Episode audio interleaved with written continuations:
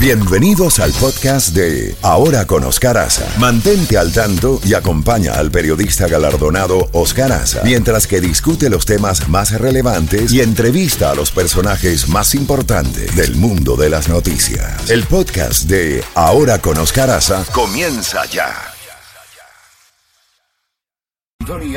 Ahora, Ahora con Oscar. Z92. En Ahora con Oscar Aza, contacto directo con Jacobo Goldstein. Muy bien, hasta ahora cuando son las 7 de la mañana con 36 minutos, 7 con 36, vamos a hacer la comunicación directa con Jacobo Goldstein. Sí, señor, con Jacobo Goldstein, como es habitual todos los días a esta hora después de las 7 y 30 de la mañana porque él no descansa, él siempre está pendiente, atento con las noticias más importantes Jacobo, con los buenos días, cuénteme su bandeja llena hoy. Llena es poco, necesito una grúa para todo lo que estoy viendo y cargando. Empecemos con lo que pasó anoche. En primer lugar, a medianoche, hoy esto, el presidente Biden apareció en el programa de la televisión, esa televisión nocturna, que es tan vista aquí en los Estados Unidos, en la NBC, y ahí estuvieron hablando precisamente de tantas cosas, la matanza en Texas, lo que ha sucedido, digamos, con la lucha que se está librando para ver si se pueden lograr un control mejor en cuanto a tenencia y uso de armas. Eh, estuvieron hablando de la economía. La, en estos momentos ya estamos llegando a 5 dólares el promedio del galón a nivel nacional, aunque en California, aunque en California Caberro cobran hasta 8 dólares. Y es, increíble lo que está sucediendo, el costo de la vida sigue para arriba, la inflación sigue sin poder ser detenida. Eh, también te tocaron muchos temas que los estamos tocando ahorita contigo. Ucrania, en Ucrania todavía Rusia sigue amenazando a Estados Unidos que si continúa dándole armas de largo alcance que podrían llegar al territorio ruso, entonces podría desatarse una guerra mundial que según eh, da inferir o entender el presidente Vladimir Putin podría ser nuclear. Y vamos a ver en qué termina todo eso, pero no cabe duda eh, que sigue ocurriendo en una forma descomunal eh, la cumbre de las Américas, pues muchos líderes por quedar bien supuestamente con Cuba, Nicaragua y Venezuela, pues no asistieron, mandaron a sus cancilleres o otros funcionarios y para mí sigo diciendo que qué ganan con eso. No, no hubiera sido más fácil que dijeran sí, vamos a ir, pero vamos también a luchar para que se incluya eso. Y ahí no pasa nada y nadie se ofende, ¿no? Pero lo han tomado como una causa grande, como que hay que salvar a esos países, que cómo se atreve Estados Unidos a, dejarlos por fuera. Se atreve a dejarlos por fuera porque ellos solos se han dejado por fuera con la forma en que gobiernan, por la forma en que violan derechos civiles, derechos humanos, prisioneros políticos, alteración del sistema electoral, todo eso es parte de este grupo. Y el presidente de los Estados Unidos es el que invita, y si él no los invita, es porque siente que no merecen estar invitados por él. Ahora, eh, las personas, los, gobiernos, mira, varios gobiernos fuertes que habían dicho que quizás no iban, fueron Argentina, Brasil fue, eh, no me acuerdo de otros que habían dicho que dudaron, pero mira los que se quedaron por fuera. México, porque López Obrador anduvo dando tango en Centroamérica y fue a Cuba. Eh, no sé qué es lo que él persigue con esta eh, vaya, con, esta faena que él se ha fijado de, que se invite a esos países o que no es la cumbre de las Américas. Bueno, que sea la invitación de unos países de América, pero dejar, dejar de ir como una señal de que eh, adhesión, eh, admiración por los tres países mencionados, o simplemente para decirle a su grupo en sus países, miren, eh, nosotros no nos dejamos mangonear por Estados Unidos. sí, no se dejan mangonear, pero cuando necesitan algo piden ayuda, piden plata, ahí sí se puede hacer, ¿no? Así que para mí eh, no es lo que debió haber sido y no creo que tenga mayor... Eh, eh, Biden está anunciando dos billones, piles de millones de dólares para crear fuentes de trabajo y otras cosas en Centroamérica. Bienvenido sea. Pero hubiera sido más bienvenido si le hubieran dado las gracias personalmente los presidentes que se están absteniendo de ir, que es el Guatemala, Honduras, no sé si El Salvador está en la misma onda, no sé, pero esa es mi opinión, Caberro, y yo me atengo a ella. Ahora, Jacobo, eh, desde ayer estamos dando noticias, las está dando tú, las está Oscar acá en, en, el espacio, de que la advertencia ¿no? que se está dando de la crisis mundial y de la hambruna, pues eh, hoy temprano dimos un reportaje de Euronews sobre la ONU que está advirtiendo de que se está aumentando el impacto de la invasión de Rusia a, Ucrania y viene esa crisis, vendría una crisis mundial, una ola de miseria, como llaman ellos.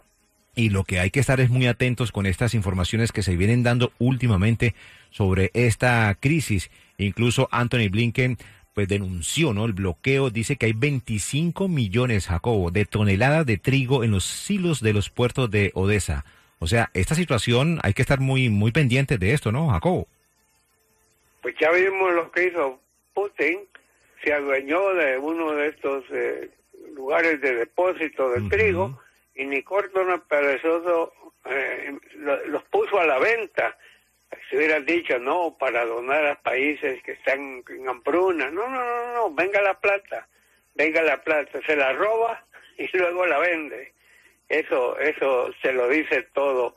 Y, y con esa escasez tremenda, porque la eh, Ucrania es el segundo país, o quizás hasta el primer país de producción de, trigo, producción de maíz y producción de, eh, ¿cómo se llama? Aceites vegetales. Todos esos ahí están bloqueados totalmente porque el, el mar lo controla Rusia. ¿Qué tal si Estados Unidos abre ahí un canalito para que pueda vender sus alimentos?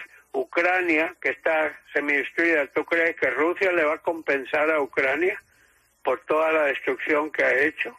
Edificios destruidos, iglesias destruidos, hospitales destruidos, escuelas destruidas, yo pierdo la cuenta, supermercados destruidos, llevándose comida de paso con esas destrucciones eh, la infraestructura destruida. Increíble. ¿Qué tal si qué, tal si Rusia va a vender eso que se los dé Ucrania para reconstrucción? No, señor, lo van a utilizar ellos que, o van a bloquear y los continentes africanos y asiáticos son los más golpeados porque no van a tener estos alimentos. Pues para allá iba, Jacobo, para allá iba porque el señor Antonio eh, Guterres, que es el secretario general de la ONU, dijo que 1.600 millones de personas se podrían ver afectadas por esta especie de hambruna que podría ocurrir a nivel eh, mundial si esto se mantiene. Entonces ahí es donde va a venir eh, la migración, donde va, me imagino, en Europa, acá en Estados Unidos. esto es terrible, Jacobo.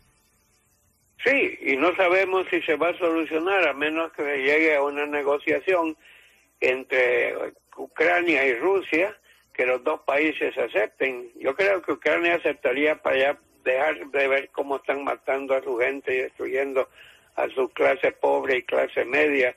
Y vamos a ver qué pasa, pero mientras tanto ahí se va a podrir, se va a podrir eh, esa, esos alimentos y va, va a haber hambrunas a diestra y a siniestra. Esto ha sido, y además, si no hubiera sido por lo que hizo Rusia, no estaríamos teniendo este problema en este momento del petróleo y de la gasolina.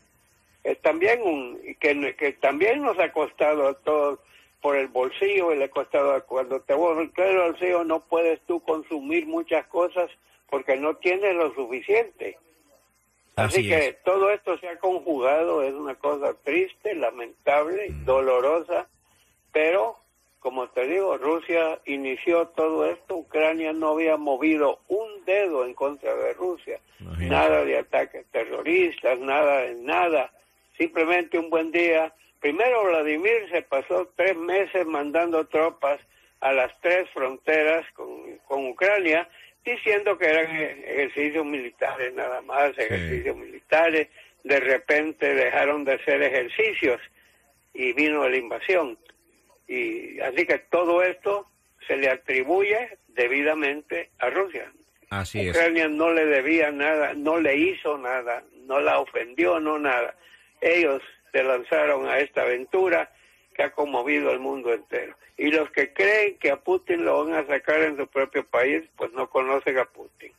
Putin tiene un equipo que lo rodea de, como dicen, guaruras, y esa es la palabra, y tiene de todo un poco y, y controla férreamente a ese país. Los medios de comunicación eh, solo, solo alaban, dicen que esta es una gran victoria de Rusia a favor de la democracia, que había nazis en, mandando en Ucrania.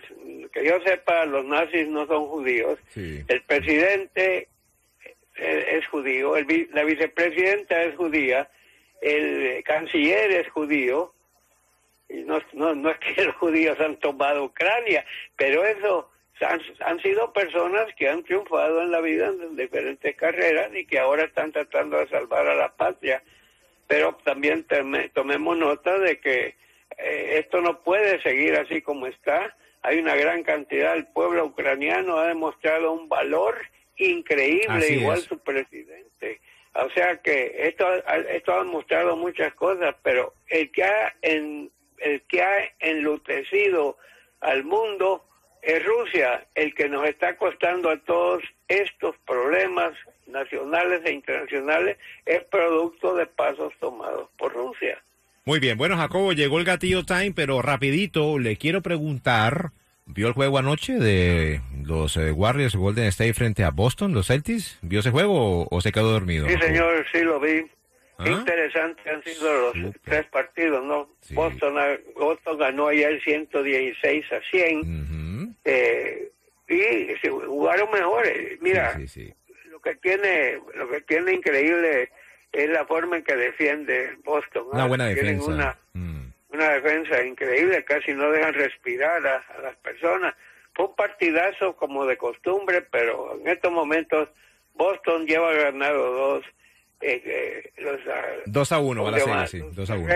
de Green Bay, eh, de, de, de Green una victoria 2-1, se necesitan cuatro, todavía pueden pasar muchas cosas, pero no cabe duda, y se lo he venido diciendo Oscar y a todos ustedes, esta ha sido la temporada de baloncesto profesional más interesante que yo he visto en toda mi vida, y es que eso tiene que ver eh, precisamente con el hecho de que todos los partidos de eliminatoria fueron buenos. Así todos ellos, no hubo un juego malo. No, y lo que me causó y lo que me causó sensación, eh, Jacobo, es que mm, no respetaron la casa, ganaron de visitante. Recuerdo, se acuerda que el Miami Heat ganó dos juegos allá, Boston ganó dos juegos acá, y vamos a ver qué sucede si mañana, que es el, el juego número cuatro, mm, Golden State podría ganar para que se empate la serie. Pero bueno, bueno, Jacobo, como le dice Oscar todos los días, cuídese el mapa genético. Hoy también va a llover en hora de la tarde, o sea que atento ahí con la lluvia que a usted le, le gusta tanto. Ahí, esa lluvia lo pone ahí romántico y lo inspira ahí a, escribir sus notas, eh, Jacobo. Bueno, eh, te voy a pedir un favor, dale un abrazo fuerte a Chefi. Un abrazo fuerte a Chefi. Chefi me hace sonreír en las mañanas en lo que ella, ella me marca y entonces me dice mi querido Jacobo, aunque a veces me dice mi adorado Jacobo, está bien, yo acepto. Y que dale un gran abrazo, porque ella Otro para usted, mi gran... mira, mira, ¿qué dijo? Ella, ella, está contenta. Otro para usted, gracias, claro que sí. Tenemos reenganche, ¿verdad, Caferro? Así es, Jacobo, 8.35 lo vamos a llamar, ¿puede? Sí, señor, podemos hacer un reenganche. 8.35